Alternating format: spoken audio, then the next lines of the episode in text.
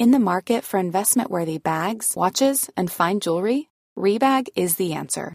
Rebag is a luxury resale platform where each piece is carefully inspected by experts to ensure quality and authenticity. Use Rebag to buy and sell finds from the world's top brands, including Louis Vuitton, Chanel, and Cartier. Head to Rebag.com and get up to 15% off your first purchase as a member with code REBAGNEW. Shop today at Rebag.com. That's R E B A G.com. And use promo code REBAGNEW for up to 15% off your first purchase as a member. Bonjour à tous et bienvenue à vous au grand rendez-vous Europe 1 CNews Les Échos. Bonjour Éric Zemmour. Bonjour Sonia Mabrouk. Et merci de votre présence. C'est votre grand rendez-vous ce dimanche. C'est aussi votre première prise de parole depuis la nomination du Premier ministre et du gouvernement. Gouvernement décrit comme penchant nettement euh, à droite. Alors est-ce votre avis? L'arrivée fracassante de Rachida Dati en tant que ministre de la Culture va-t-elle précipiter le sort des Républicains? Et surtout, Éric Zemmour, quel véritable changement pour les Français alors que Gabriel Attal promet le retour de l'autorité au moment où notre pays fait face à d'énormes défis sur le plan du pouvoir d'achat, de la souveraineté et de la sécurité?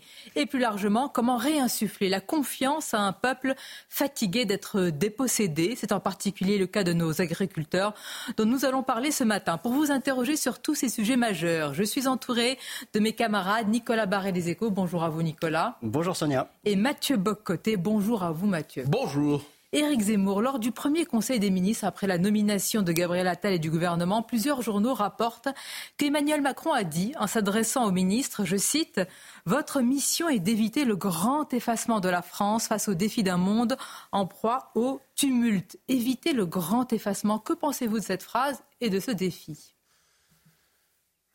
Je vous avoue que je suis euh, dubitatif et interrogatif. J'ai le sentiment que Emmanuel Macron emprunte ici ou là des références, des allusions, des mots, et qu'il euh, utilise un peu son double quinquennat. Maintenant, on en arrive à un septennat. Euh, comme une, espèce de formation accélérée. Il, il découvre des choses qu'il n'avait pas découvertes au début de son premier mandat. Bon, évidemment, le grand effacement, euh, je ne peux pas ne pas songer euh, à mon propre. Euh, enfin, parce que j'avais utilisé le grand remplacement et le grand déclassement. Mais euh, si vraiment il avait conscience de ces menaces, euh, le président de la République n'aurait pas mené la même politique euh, depuis sept ans. il n'aurait pas mené cette politique évidemment d'immigration qui voit 500 000 immigrés légaux rentrer chaque année. Mais par ailleurs, il n'aurait pas fermé Fessenheim, il n'aurait pas mené la politique étrangère qu'il a menée, il n'aurait pas accepter euh, le, grand effondrement de, l'école. Donc il contribue pour vous à ce grand effacement, ah, Emmanuel tout à Macron? Fait. Ah, tout à fait. Il contribue au grand effacement qu'il dénonce. Euh, ça, c'est évident. Euh, malheureusement, alors il y a des sujets où il, il court après ses bêtises initiales. On va sans doute en parler sur l'énergie et sur l'énergie nucléaire. Mais pour le reste, je ne vois pas, euh, je ne vois pas en quoi il a corrigé euh, ces funestes erreurs du début. Est-ce que justement, euh, à l'aune de ce remaniement et de la nomination de ce Premier ministre, c'est une correction ou un changement de cap? C'est la question que l'on pose. Et est-ce que vous êtes d'accord pour dire, vous partagez l'idée qui est celle d'un coup de barre à droite et même à droite toute? Vous savez, je parlais tout à l'heure d'un septennat d'Emmanuel Macron. il y a eu déjà beaucoup de coups de barre. Euh, là, on peut parler d'un coup de barre à droite, je lis ça comme vous, évidemment, qui succède au coup de barre à gauche de 2022 qui lui-même succédait au coup de barre à droite de 2020, qui lui-même succédait au coup de barre à gauche de 2017. Vous savez, j'ai l'impression, euh, quand on retourne le en même temps, qu'est-ce qui reste? Le en même temps. Donc on a l'impression d'une espèce de, d'hypnotiseur qui agite, mais qui n'endort plus personne. Mais quelle cohérence retrouvez-vous à travers cela? Ben justement, l'incohérence, la cohérence de l'incohérence. C'est-à-dire de la succession de coups de barre successifs parce que euh, il ne maîtrise pas, il va, il court après l'opinion, il court après ses besoins euh, euh, tactiques. Mais vous ne prêtez pas de vision d'ensemble au président de la République, faire en sorte que malgré tout, à travers tout cela, il y a une, une espèce de vision qui se dégagerait? Bah, Malheureusement, non. À part peut-être sa vision sur l'Europe, et encore, où là, euh, euh, malheureusement, j'allais dire, il a une vision très fédéraliste. Il, on sent bien que, sans prononcer le mot, il rêve d'États-Unis d'Europe. À part ça, je ne, le vois, je ne lui vois pas de cohérence. Il n'y a, pas un vocabulaire, il a pas un vocabulaire un peu plus de droite quand même, avec euh, des mots d'autorité, d'ordre. C'est ce qu'incarne un peu euh, Gabriel Attal. Quand vous avez raison, il y, a, il y, a, des mots euh, qui sont employés, vous n'avez pas tort. Maintenant, j'aimerais bien qu'il y ait des actes à la suite des mots. Euh, parce que, je vous répète, euh, il emploie des mots parce qu'il voit bien que euh, l'opinion le souhaite et le réclame, et que lui-même, dans ses fonctions, ce que je disais tout à l'heure, le, côté centre de formation de stage de l'ENA, vous savez, il, apprend. Ça, ne veut pas dire qu'il ne comprend pas et qu'il n'apprend pas, mais ça veut dire que le temps passe et, les dégâts deviennent de plus en plus irréversibles. Alors il y en a un qui apprend, apprend vite, hein, euh, semble-t-il, c'est euh, le nouveau euh, Premier ministre dont on décrit une ascension fulgurante. Que pensez-vous, plus personnellement, j'allais dire, de l'homme? Et puis j'ajoute aussi, est-ce qu'il a un bilan à vos yeux, Gabriel Attal? Je le connais mal, je le connais comme tout le monde, de ce que j'en vois à la télévision. comme vous dites, il, a, il apprend vite, il est plutôt talentueux. Maintenant, euh, pour le reste, euh, est-ce qu'il a un bilan? Non, le seul bilan qu'il ait, c'est l'interdiction de la baya. C'est pas rien à vous entendre. C'est pas rien. Ce n'était pas que, des mots. Les mots, euh, les actes. Là, pour une fois, vous avez raison, il y a eu un acte. Le reste, ce sont des annonces. Je, ne vais pas critiquer ces annonces en tant que ministre de l'Éducation nationale, hein, puisque c'était mon programme. je ne vais pas critiquer les classes de niveau, par exemple, puisque c'était en vérité la suppression du collège unique que je réclamais je ne vais pas, je critiquer dans les mots, mais il n'a pas eu le temps de le mettre en œuvre. Et moi, je peux vous dire pour être euh, euh, président d'une association, vous savez, les parents vigilants de 75 000 membres qui nous font remonter des informations sur l'école, la catastrophe continue. Le niveau est toujours aussi faible, le wokisme entre comme dans du beurre, les enfants sont toujours troublés par les propos sur le genre, vous savez, sur les dysphories de genre. Vous avez vu que le Conseil d'État récemment a entériné une circulaire de M. Blanquer, que j'avais trouvé à l'époque scandaleuse, et qui euh, favorisait euh, ces euh, changements de genre pour des enfants. voilà, tout ça. Le passage de Gabriel Attal à l'éducation n'a rien changé, n'a entraîné aucune impulsion à tout cela, parce que Mathieu Bocoté a rappelé l'interdiction de la baïa. Il y a aussi le soutien au professeur mis à mal sur la laïcité. Il y a aussi, vous l'avez dit, les classes de niveau. Elles sont, les classes de niveau. Quelqu'un plus anti-woke, hein, Gabriel Attal Non, non, tout à fait. Euh, euh, je vous dirais, les, classes de niveau, c'est le plus important. Parce que c'est vraiment le cœur, pour moi, de la catastrophe euh, depuis 50 ans, c'est-à-dire l'invention du collège unique dans les années 70. donc si, mais ce n'est pas encore fait. Vous avez vu qu'il y a des résistances énormes. Donc il faut absolument que ça soit fait. Est-ce que le successeur de M. Attal euh, Madame Oudéa euh, Castera va le faire. Je n'en sais rien.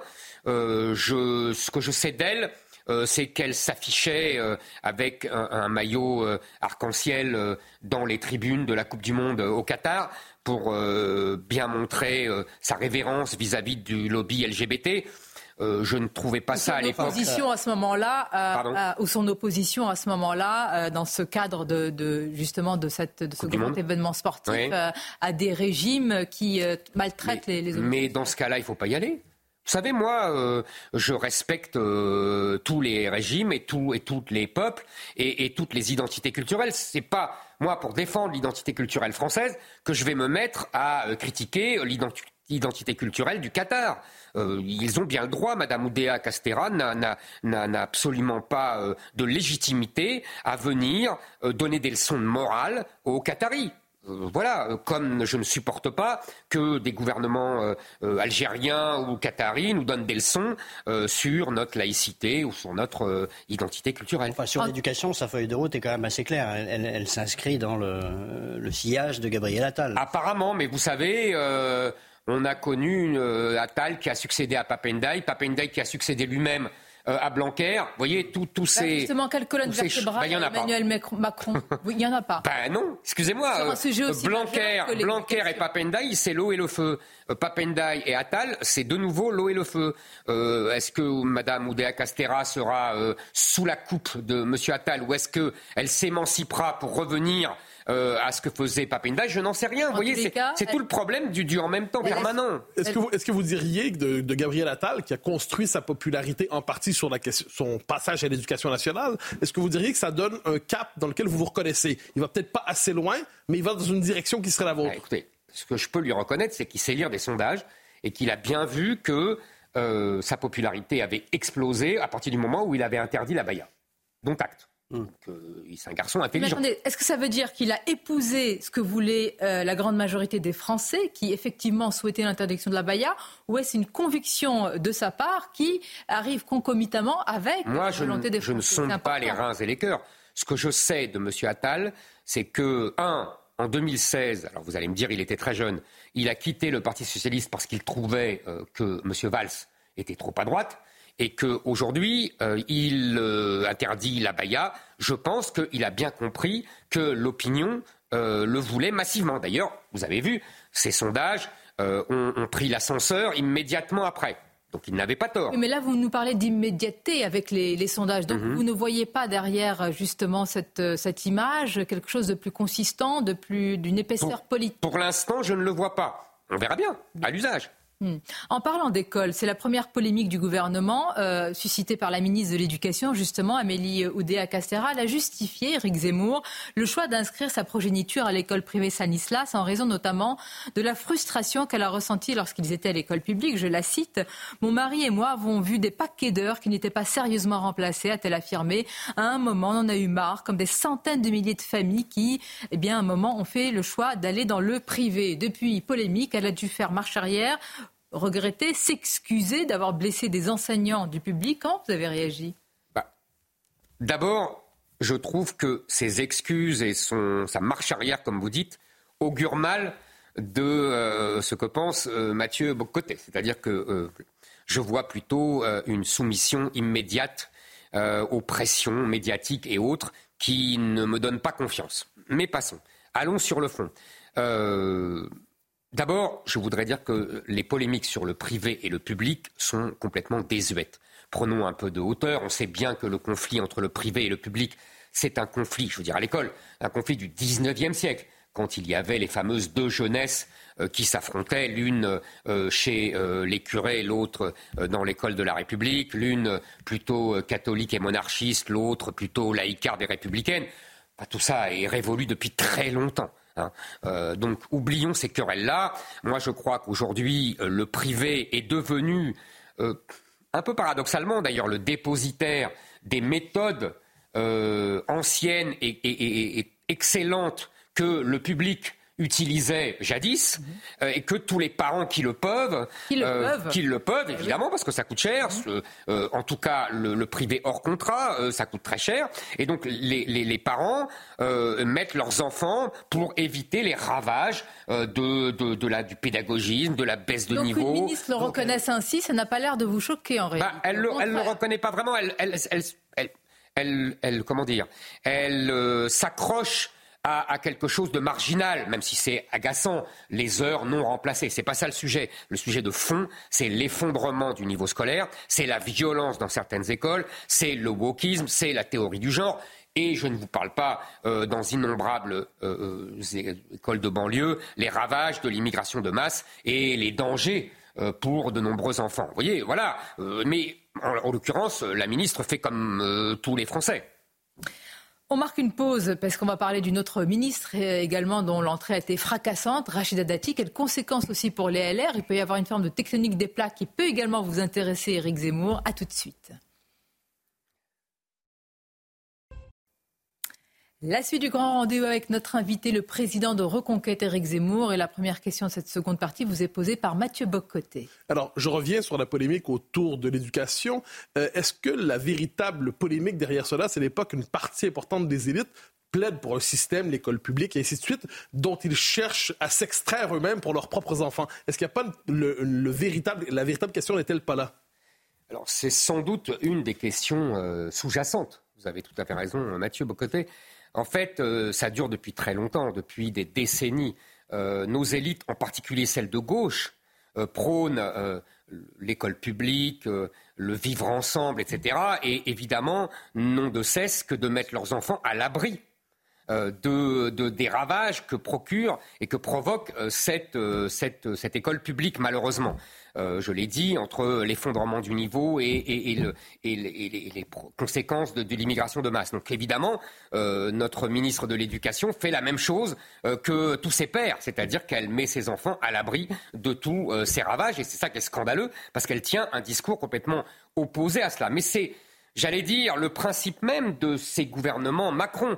vous m'avez dit tout à l'heure, virage à droite, discours à droite, ordre, tranquillité, etc. Euh, j'entendais déjà. vous avez employé vous-même. Absolument, j'entendais déjà Nicolas Sarkozy parler comme ça, j'entendais déjà Manuel Valls parler comme ça. En vérité, vous avez bien compris que ce gouvernement, euh, le casting est le même.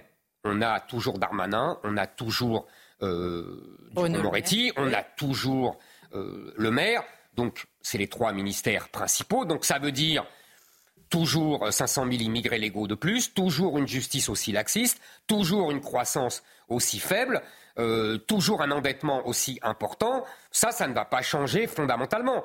Donc on va avoir exactement euh, la même chose. C'est la, continuité, c'est le changement dans la continuité, et plus le continuité que le changement. Avec une entrée surprise au gouvernement qui a suscité une avalanche de réactions et la sidération des républicains euh, qui l'ont exclu, celle de Rachida Dati à la culture, avant de commenter les conséquences politiques, Éric Zemmour sur cette arrivée, sur, euh, sur cette femme, sur ce parcours, parcours pardonnez-moi, Rachida Dati, ses origines, ce qu'elle incarne, que diriez-vous? Bah, Vous savez, euh, c'est exactement notre discussion que l'on vient d'avoir. C'est toujours euh, le même, la même, le même cirque, j'allais dire, d'Emmanuel Macron. C'est-à-dire qu'il met une femme, prétendument, je dis bien prétendument, on y reviendra, de droite, à la tête d'un ministère substantiellement de gauche. Parce qu'il faut quand même voir ce que c'est et ce que c'est devenu le ministère de la Culture. Le ministère de la Culture, euh, c'est un ministère qui euh, finance des films qui nous racontent euh, que des migrants deviennent profs de philo. c'est un ministère qui envoie tous ses agents à New York pour voir les nouvelles évolutions de l'art contemporain et acheter à prix d'or des œuvres absolument hideuses. C'est de la caricature? Ah non, non, c'est... C'est vraiment ce que vous ah bah, percevez C'est exactement comme ça, c'est ce qui est devenu. Vous savez, qu'est-ce que c'est que, par exemple, pour l'art contemporain, la France, est devenu uniquement un présentoir publicitaire gratuit qui met ses monuments, Versailles, le Louvre, à la disposition de ses œuvres, euh, pour la plupart hideuses, euh, conçues à New York. Euh, on pourrait continuer. C'est le ministère de la Culture qui impose les normes woke dans les théâtres, dans les opéras, etc. Donc c'est un ministère fondamentalement de gauche et fondamentalement woke je vais vous dire. Alors, Rachida Dati, ah, bah, justement, justement, justement, elle incarne le contraire de ça. Non? Justement, justement. Pourquoi vous dites prétendument de droite Je vais, bah, je vais y dire. D'abord, je voudrais dire que moi, je pense qu'il faut, on ne pourra pas imposer quoi que ce soit à ce ministère. Il faut le supprimer. Je pense qu'il faut créer, recréer un ministère des beaux-arts, du patrimoine, qui s'occupe avant tout de la transmission et de la protection du patrimoine. Euh, euh, le, budget de la protection du patrimoine aujourd'hui est de 400 millions je pense qu'on pourrait passer largement, et Stéphane Bern serait heureux, à 2 milliards. Pour cela, il faudrait réduire les autres actions, et en particulier le service public, qui coûte, vous savez, qu'un budget de 4 milliards d'euros par an. Euh, voyez, voyez les choix à faire. Maintenant, vous me dites, Rachida Dati est le contraire de ça. Mais, mon cher, je ne sais pas si vous avez écouté et lu Rachida Dati depuis sa nomination, mmh. lors de son discours d'intronisation, lors également de sa interview mmh. ce matin, pas plus tard que ce matin, dans Le Parisien. Et quand vous regardez attentivement ce qu'elle dit, ben, elle s'est déjà soumise euh, à, à, cette doxa que je décrivais. D'abord parce que Mme Dati, en vérité, n'a pas d'idéologie. On va en reparler. Mme Dati euh, s'intéresse uniquement à sa carrière et à ses postes. Euh, l'idéologie, euh, ça lui passe au-dessus. Maintenant, mais elle a fait carrière à droite. Elle a fait carrière avec Nicolas Sarkozy. Elle a fait carrière avec Nicolas Sarkozy. C'est pas réducteur de Ah non, c'est pas réducteur. Pourquoi, là, euh, pourquoi elle en particulier mais pas elle en mais pas elle en particulier. Donc alors tout le monde, enfin, pardonnez-moi, quasiment tout le monde politique s'intéresse à sa carrière. Oui, absolument. Vous avez raison. Tous les vieux partis s'intéressent d'abord à leur carrière et à leur poste. Vous avez tout à fait raison. C'est bien le drame de la démocratie française aujourd'hui. Ça, je vous l'accorde volontiers. Euh, Madame Dati euh, n'en est qu'une représentation, je dirais, spectaculaire, hmm. comme tout ce qu'elle fait. Euh, maintenant, Regardez ce qu'elle a dit. Je reviens à ce qu'elle a dit. Elle a parlé de lutte contre les discriminations. Elle a parlé de, euh, de diverses choses, de, son, culture populaire. Culture populaire. Qu'est-ce que ça veut dire ça culture doit vous populaire parler. Non, non, Ah parce bah, que maintenant. C'est l'inverse de la culture élitiste. Non, que non vous parce que de- non, je vais vous dire pourquoi. Parce que populaire a été complètement biaisé. Parce que maintenant, on parle de quartier populaire pour les quartiers islamisés. Donc, ça veut dire en vérité la culture amenée aux jeunes de banlieue. Euh, Non, ça veut que dire encore plus d'argent dépensé pour rien. Vous avez vu, par exemple, je vous donne un exemple. Le pass culture. Hmm. euh, euh, annoncé à grand renfort de publicité, qui a coûté 200 millions d'euros. Euh, Qu'est-ce qu'on se, on se rend compte de quoi? On se rend compte que ce pass culture a servi avant tout à acheter des mangas. On n'a pas vu les jeunes se précipiter sur Balzac ou Chateaubriand. Euh, c'est d'ailleurs tout à fait logique, puisque on ne leur apprend plus vraiment à l'école. Cela, donc évidemment, euh, avec l'argent qu'on le leur donne, ils vont acheter. Mais non, mais parce que je ne Vous veux pas de faux semblants. de droite. Vous dites qu'elle s'intéresse d'abord à son parcours. Mais Absolument. le premier mot, euh, quand un ministre de la Culture dit qu'il parle d'abord et qu'il veut mettre en avant la culture populaire, à l'inverse d'élitiste, je pense que ça vous parle. C'est un parcours quand même de la méritocratie républicaine. Rachida Dati, quoi qu'on en pense. Non, vous n'êtes pas d'accord? Je quand même suis des milieux aussi- modestes, euh, Ah oui, c'est sûr. Mais euh, je veux dire, elle, elle a été quand même nommée ministre. dans notre pays? Elle a quand même été ministre, elle a quand même été nommée, moi je me souviens très bien des conditions de sa nomination, comme ministre de la Justice par Nicolas Sarkozy. Nicolas Sarkozy l'a nommée là euh, uniquement dans le cadre de la discrimination positive. Il disait lui-même, Nicolas Sarkozy, qu'il l'avait nommée parce qu'elle était maghrébine Oui, mais et, et d'origine elle- elle a marocaine. fait ses vite, preuves. Euh, je veux dire, elle a fait ses preuves en quoi Oui, mais- pardonnez-moi, elle a Vous fait ne ses preuves vous en ne lui quoi voyez aucun- Non, Mais je ne lui vois. euh, Excusez-moi, mais en quoi, monsieur En quoi Je suis désolé. euh, euh, dans ce cas-là, euh, la présidente de Harvard aussi a fait ses preuves. et on se rend compte. Vous savez, moi, à partir du moment où on est nommé parce que, d'après ce qu'on est, et non pas parce qu'on a fait, moi, pour moi, je n'y vois pas mais Ce qui est vrai, euh, Éric Zemmour, c'est que alors vous avez deux, comment dire, deux visions de la France. Elle l'a dit d'ailleurs. Elle a dit qu'elle était de droite, mais pas du tout euh, qu'elle partageait votre- la, la vision de la France. Là, il faut voir deux oppositions, deux visions. Mais en tout cas, elle l'a souvent mis Madame en avant. Dati n'est pas de droite. Madame Dati. Alors pourquoi euh, ça gêne tant la droite Madame Dati. Mais pourquoi? Parce qu'elle est membre de, de- des Républicains. On va, on va arriver à cette discussion. Elle est membre des Républicains. Et là, effectivement, là où Sonia Mabrouk a tout à fait raison, c'est que euh, elle incarne un certain état d'esprit des dirigeants, en tout cas de la plupart des dirigeants des Républicains. C'est-à-dire que, vous savez, euh, Bah, c'est quand même la droite, ça. je dirais que, euh, comme ils disent eux-mêmes, c'est la droite et le centre, et c'est surtout le centre. Et qu'ils ont été la droite, ils ont trahi la droite depuis 40 ans, et qu'il ne reste que le centre. Et que ce sont pour la plupart des centristes. Et Madame Dati euh, est un, une incarnation parfaite de ce que je viens de dire, c'est-à-dire que, vous savez, Madame Dati était quand même la plus populaire auprès des sympathisants LR après Nicolas Sarkozy. Euh, mais euh, manifestement, Madame Dati se moque des sympathisants LR. Pourquoi dites-vous Mais parce qu'elle est allée chez Macron. Elle disait lui-même, elle disait elle-même que euh, aller faire un accord avec Macron, euh, c'était le baiser de la mort pour les Républicains. Mais- Pour une fois, je suis d'accord avec elle. Euh, je pense qu'elle a trahi les sympathisants LR, elle a trahi les électeurs LR, comme nombre de dirigeants LR qui sont partis chez Macron. Euh, vous savez, euh, Renaud Muselier euh, a un mot très drôle, il dit bientôt il y aura davantage de cadres LR au gouvernement euh, que euh, chez LR. Ouais. Ben, Ils vont tenir dans une cabine téléphonique. je On pense disait qu'il a à- raison. Je pense qu'il a raison. En vérité, attendez, je pense qu'il a raison. Je pense qu'aujourd'hui, un dirigeant LR qui n'est pas ministre, c'est quelqu'un à qui on n'a pas demandé d'être ministre. Euh, c'est ça qui est grave. Moi, je considère, pour euh, paraphraser euh, Renaud Muselier, qu'il y aura bientôt plus d'électeurs LR chez Reconquête que chez LR. Ah. Je leur dis aux électeurs de LR, vous avez été trahis, vous avez été ridiculisés, vous avez été abandonnés. Donc je vous dis, votre maison, aujourd'hui, c'est Reconquête. C'est le seul parti de droite, vous me parliez de la droite, c'est le seul parti de la droite parce que c'est le seul parti qui lutte à la fois contre l'islamisation du pays, contre les woke, pour l'excellence scolaire et pour une économie Soyons clairs, de droite. Zemmour. Donc vous lancez, d'ailleurs, vous pronostiquez, si je vous comprends bien, un effacement des, des LR définitif.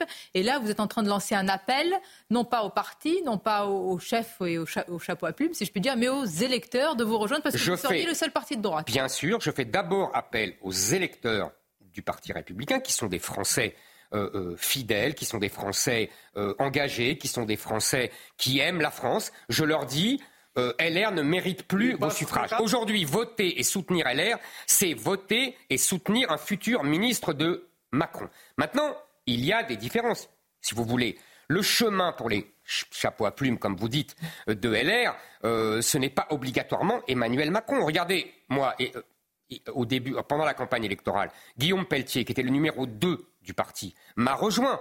Euh, je sais qu'il y a chez LR euh, des gens qui sont beaucoup plus proches de Reconquête que d'Emmanuel Macron. Pourriez-vous les nommer bah, il faut... Comment? Pourriez-vous les nommer Mais bien sûr c'est facile. Euh, François-Xavier Bellamy, Nadine Morano, Bruno Retailleau, même Eric Ciotti, tous ces gens sont en vérité beaucoup plus proches, Olivier Marlex, et tous ces gens sont en vérité beaucoup plus proches de moi et de nous que de Emmanuel Macron.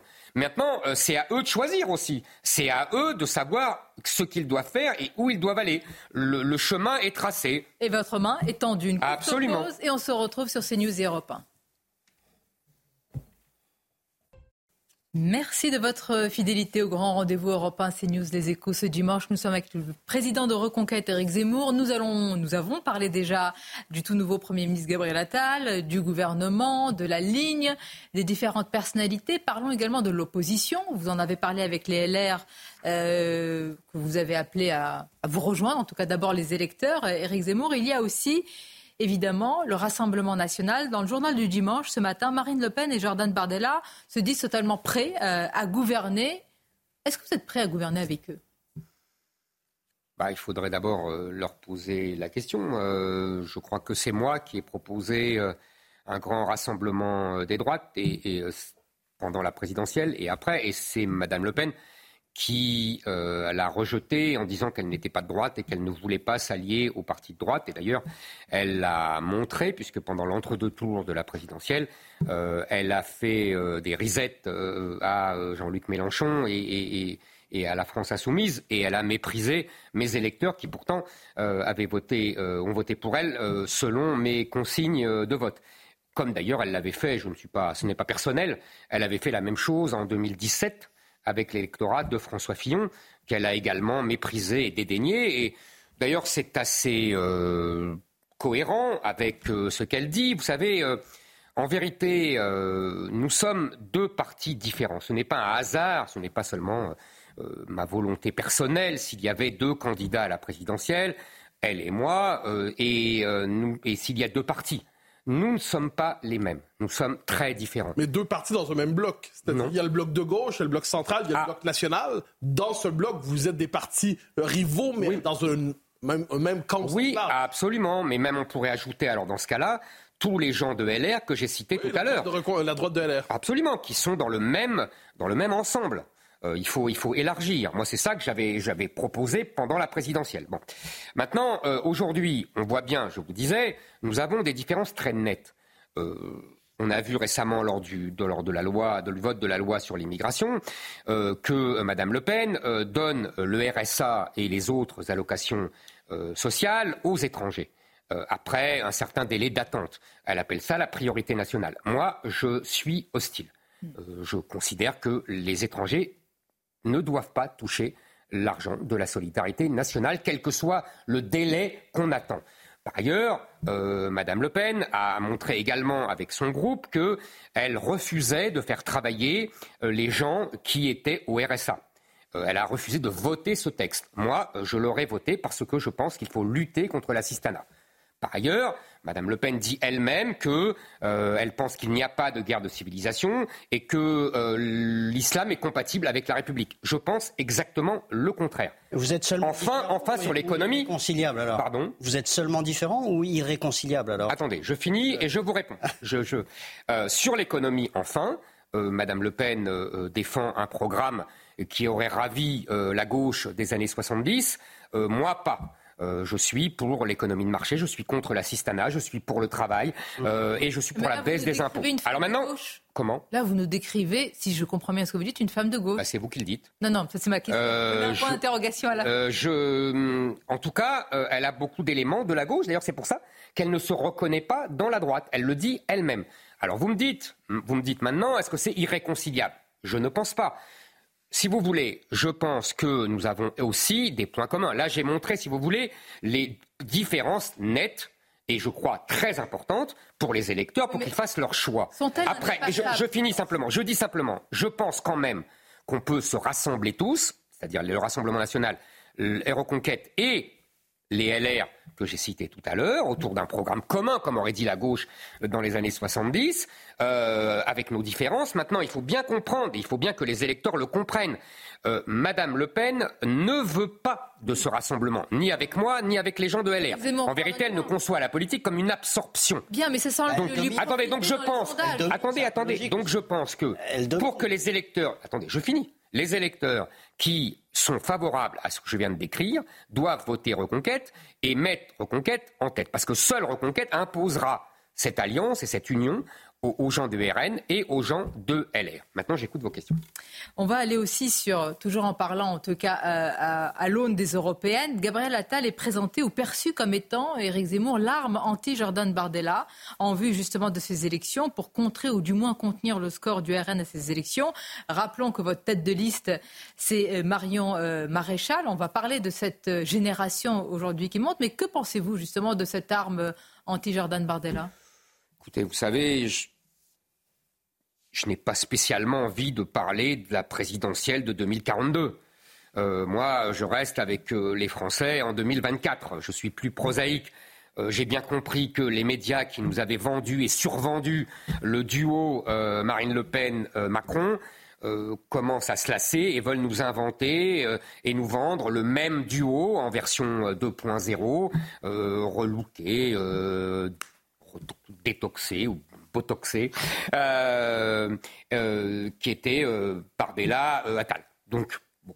Maintenant, si vous voulez me dire que ces européennes seront l'occasion d'un renouvellement de génération, de l'avènement la, de d'une nouvelle génération de trentenaires, j'en ai, ai, tout à fait pris acte. Mais qu'est-ce que ça change J'ai désigné euh, Marion Maréchal. Mais je dirais c'est pas la jeunesse. mais ça passe. Pardon? La jeunesse c'est bien, mais ça passe. Gabriel Attal là, 34 ans, Jordan Bardella 28 ans, Marion Maréchal 34 euh, ans, saut générationnel, mais dans, j'allais dire dans les dans les idées. Est-ce que ça donne Alors, Vous avez tout à fait raison. La jeunesse ça passe. Moi je me souviens parce que justement je ne suis plus jeune qu'en 1984, lorsque Laurent Fabius avait été désigné Premier ministre par François Mitterrand, il avait 37 ans, c'était la même génération, enfin le, même âge, on avait aussi parlé dans les médias de saut des générations, etc. Et puis, euh, quatre ans plus tard, euh, c'est un septuagénaire, euh, malade qui plus est, François Mitterrand, qui avait été élu. Donc vous voyez, ça passe d'autant plus vite.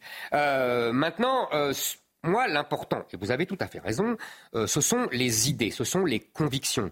Et c'est pour ça que j'ai été heureux de désigner Marion Maréchal comme tête de liste aux européennes, parce que c'est une femme de conviction, c'est une femme qui est sincère, euh, elle ne met pas spécialement sa jeunesse en avant, elle met ses idées, ses convictions, celles que je vous ai données tout à l'heure, hein, c'est-à-dire contre l'islamisation du pays et de l'Europe, euh, mais quel serait comment, comment, Marion Maréchal se démarque-t-elle de Jordan Bardella Sur, sur quel euh, sujet? mais je, je, vais être obligé de me répéter.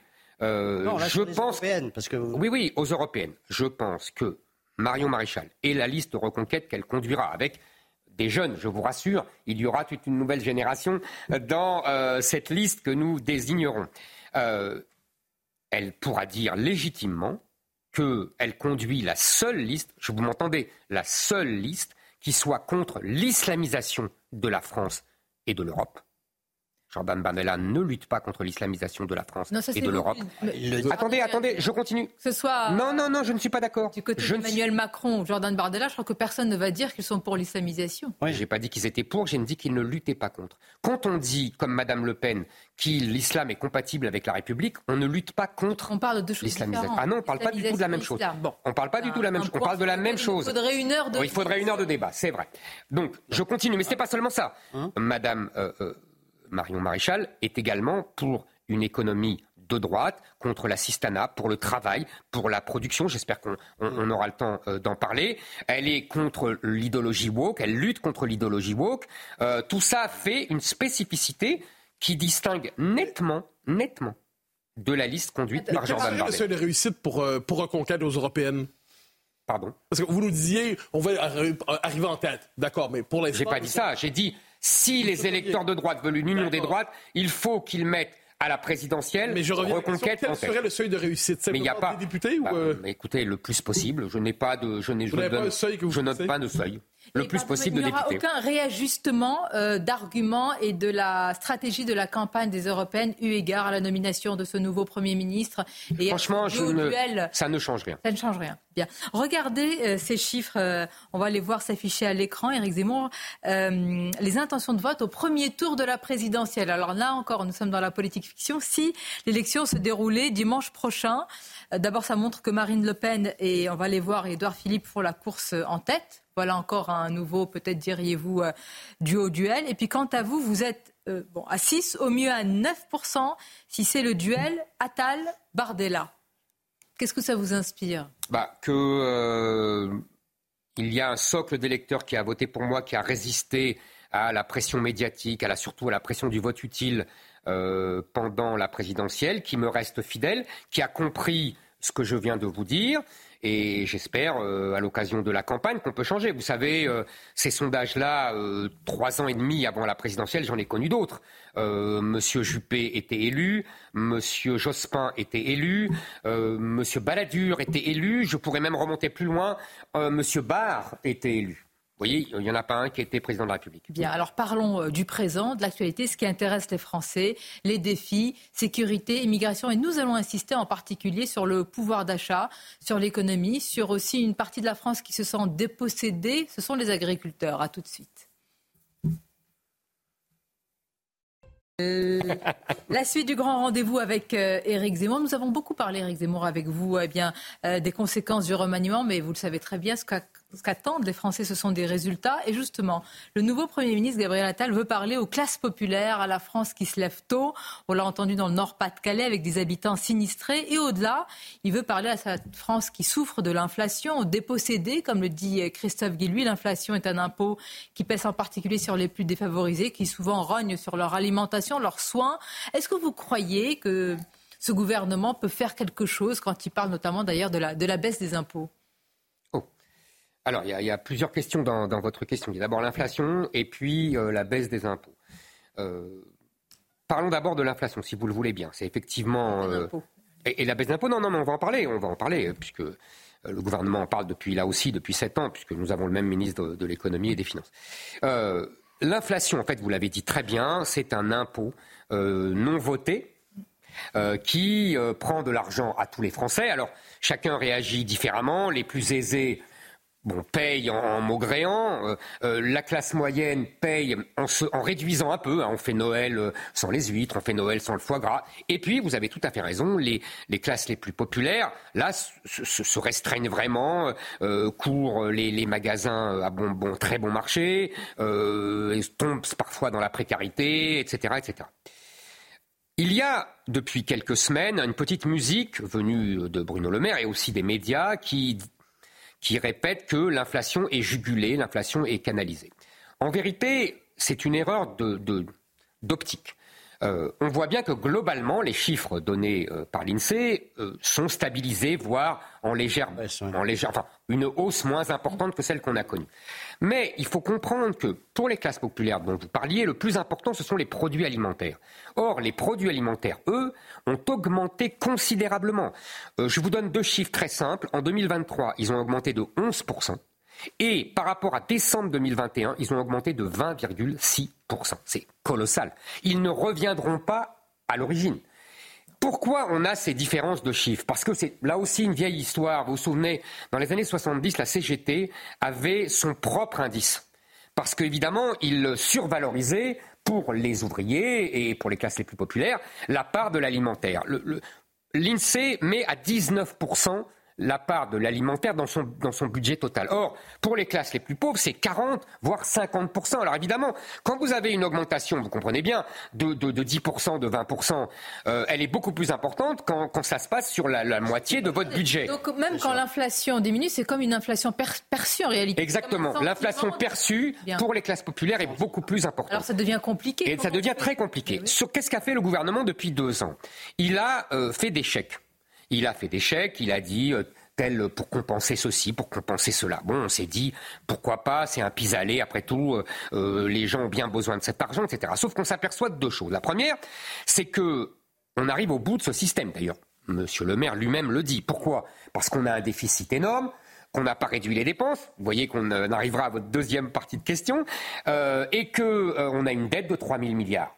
On a une dette énorme euh, qui va finir par se voir, si j'ose dire, et qu'on ne peut pas continuer à faire des chèques. D'autant plus qu'on a vu, vous avez sans doute vu l'histoire des réparations.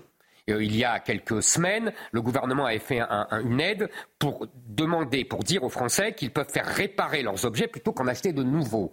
Ah, on a cru ça formidable. En vérité, qu'est-ce qui s'est passé? Les réparateurs ont augmenté leur prix à due concurrence euh, du chèque fait, de, de 12%, je crois. Donc les réparateurs se sont enrichis. Les euh, Français n'ont pas gagné un centime, l'État s'est appauvri, il a dépensé pour rien, et donc on arrive à un système qui tourne en rond et qui n'est pas efficace. La vérité, je vais vous dire, c'est un système global. D'abord, l'inflation, c'est avant tout depuis deux ans, et je pense que vous serez d'accord avec moi, c'est d'abord avant tout l'énergie.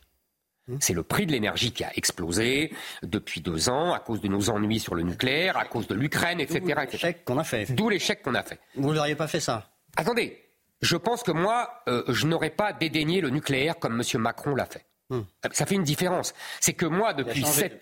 Ah, ah, oui, je vous le fais pas dire. C'est ce que j'ai dit tout à l'heure. Il court lui-même après ses bêtises. D'ailleurs, il n'était pas le seul. Hein. Je me souviens que Mme Le Pen, en 2011, disait qu'il fallait arrêter le nucléaire aussi. Euh, donc, tous ces gens changent selon l'opinion. Moi, depuis dix ans, euh, je dis qu'il faut le nucléaire et notre industrie, qu'elle est souveraine, qu'elle est pas chère. Donc là-dessus, maintenant, on est d'accord. Mais c'est fondamental. Hmm. Et il faut continuer à faire des centrales nucléaires. Il faut continuer à mettre l'argent là-dessus, euh, quitte à, à, à affronter l'Allemagne, parce que nous avons un vrai conflit en Europe avec l'Allemagne qui, comme a fait la bêtise de renoncer au nucléaire, veut nous entraîner dans sa bêtise. Mais j'ai l'impression que vous êtes souvent d'accord finalement avec Macron, parce que vous dites... C'est plutôt Macron qui est d'accord avec moi. Je suis libéral, je suis pour la libre entreprise, pour le marché, mais c'est quoi la différence avec euh, Emmanuel Macron? Il y a des points en commun, vous avez tout à fait raison, sur le plan économique. Euh, il y a, je vous dis, quand il, euh, en, l'occurrence, il est d'accord avec moi sur le nucléaire. Vous êtes d'accord Il a mis sept ans à changer d'avis. Mais pour le reste, pour la lutte contre la cistana, par exemple, je trouve qu'il ne le fait pas assez.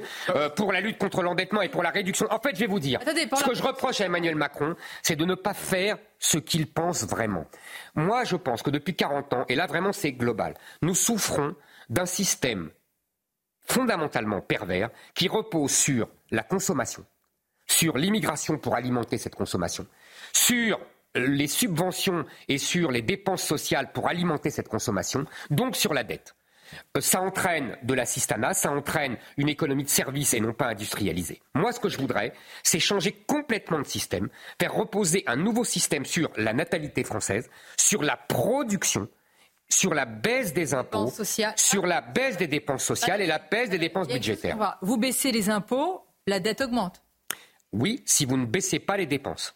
D'accord. Donc vous voulez un système de baisse d'impôts, de baisse drastique de dépenses Absolument. Des dépenses sociales et des dépenses budgétaires. Il y a énormément de gaspillage, Sonia Mabou. Énormément. si vous voulez, je vous donne deux, trois exemples très vite. Est-ce que vous savez que dans le cadre de l'aide publique au développement, nous donnons en 2023 500 millions au Brésil, 500 millions au Maroc, 380 millions à la Colombie. Nous donnons même, ça, ça c'est pour vous faire rire, 190 millions à la Chine. nous, donnons 190 millions à la première puissance du monde. Mais c'est une réponse facile, parce que non, non. étrangère, parfait, mais les dépenses sociales pour les Français. Très bien. Alors on va continuer. Est-ce que vous savez, Mathieu Bocoté, qu'on donne en 2023 11 milliards aux associations? Aux associations d'aide aux migrants, aux associations, vous voyez, toutes les associations politisées qui attaquent, qui passent leur temps à attaquer le gouvernement. Euh, ça, c'est des dépenses inconsidérées qu'on peut. Et qui font parfois le travail aussi euh, du gouvernement. Oui. Vous coupez tout le robinet à toutes les associations. Non, pas toutes les associations. Il y a des associations sportives, évidemment, mais les associations politisées, oui, je coupe le robinet à associations politisées.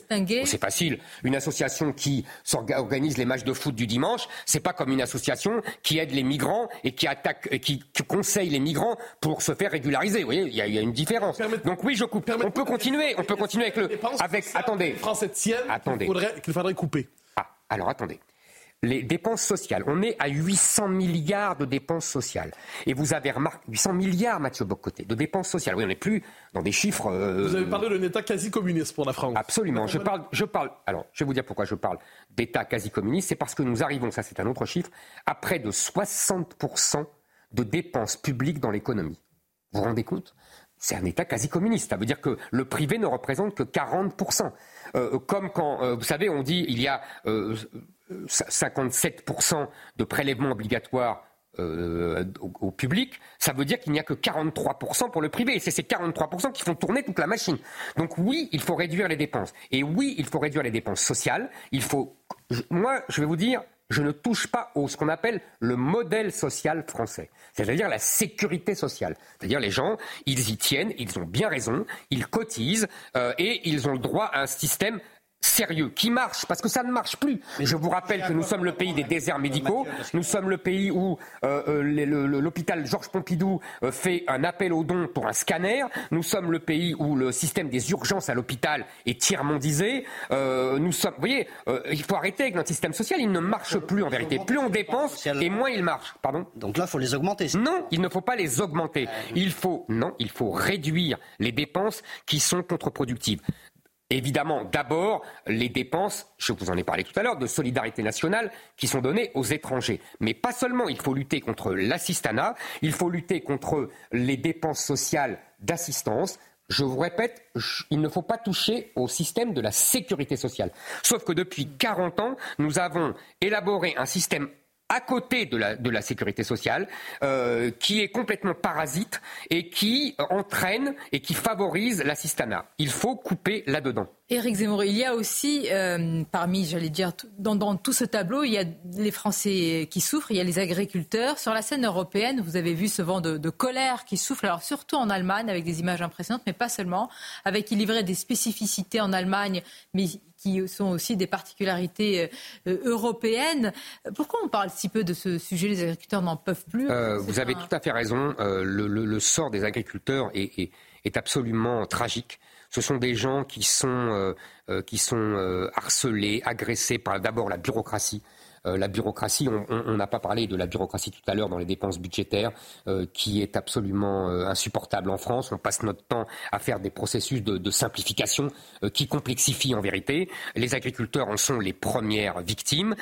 ils sont aussi victimes de l'autoritarisme de la Commission de Bruxelles. Est-ce que vous savez aujourd'hui que pour semer et pour récolter, il y a des dates précises imposés par la Commission de Bruxelles, des technocrates qui n'ont jamais vu euh, de, terre de leur vie et, qui n'ont jamais cultivé quoi que ce soit, même pas des, même pas des fraises, euh, et, qui les obligent à euh, semer et récolter en temps voulu. Si jamais quelque chose se passe, le climat, quelque chose qui a changé ça, et que les agriculteurs doivent s'adapter, eh ben, ils ne touchent plus leurs aides. Est-ce que vous vous rendez compte? Par ailleurs, euh, les agriculteurs sont au, cœur euh, de, tous les, dérèglements de la France. Il n'y a plus de services publics. Il y a des déserts médicaux. Vous savez, j'ai une agricultrice qui m'a raconté, euh, Mathieu Bocoté, je vous assure que ça m'a fait froid dans le dos, qu'elle s'est arraché une dent elle-même parce qu'elle ne trouvait pas de dentiste avant plusieurs mois. Est-ce que vous vous rendez compte? On est revenu là carrément au 19e siècle, voire au 17e. En tous les cas, c'est important de parler de ces sujets puisqu'on a commencé, il est vrai, par la politique qui est parfois considérée comme la politique politicienne. Bien sûr. Et le gouvernement, il y a la vie des, il y a la vie des gens. Et, c'est horrible. je vous assure que c'est ce que je vous raconte est authentique. Ça, ça m'a secoué. Et ce sont des gens qui subissent les agressions de bandes venues de partout, qui leur volent euh, leurs tracteurs, et, etc., etc. Donc vous voyez, ce sont des gens qui sont à la rencontre de, tout, de toutes les, violences, on peut dire, euh, faites à, notre, à notre peuple. Et on va conclure, Éric Zemmour, s'il devait y avoir une, une décision importante, majeure de Gabriel Attal, quelle serait-elle? Une décision vraiment euh, à prendre euh, d'urgence, là, dans, dans, les premiers jours où il y a encore un, un petit état de grâce? Je ne sais pas s'il va durer longtemps pour le Premier euh, ministre. Vous savez, je ne sais pas. Vous savez, je, je, je pense. C'est difficile de répondre à votre question parce que, d'abord, il n'est pas président de la République, donc il n'a pas vraiment les manettes. En plus, c'est une espèce de, de mini-moi, c'est-à-dire que c'est une mini-Macron. Donc euh, euh, il sera euh, dirigé par Emmanuel Macron. C'est Emmanuel Macron qui a le pouvoir et qui va le garder. Euh, donc il fera ce qu'Emmanuel Macron lui dira. Et, et, pour l'instant, je n'ai pas vu euh, de grandes réformes que je moi-même j'attendais qui pouvaient sauver ce pays en grave danger. donc je reste, je reste dans l'opposition. On l'a bien compris. Merci Eric Zemmour. Merci d'avoir été notre invité pour ce grand rendez-vous. Je remercie évidemment mes camarades Nicolas Barret et Mathieu Bocoté. Et on vous souhaite euh, tous évidemment un bon dimanche sur nos deux antennes, CNews et Europe 1.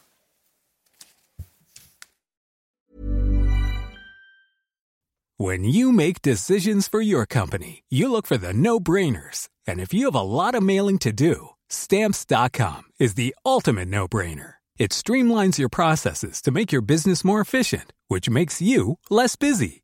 Mail checks, invoices, legal documents, and everything you need to keep your business running with stamps.com.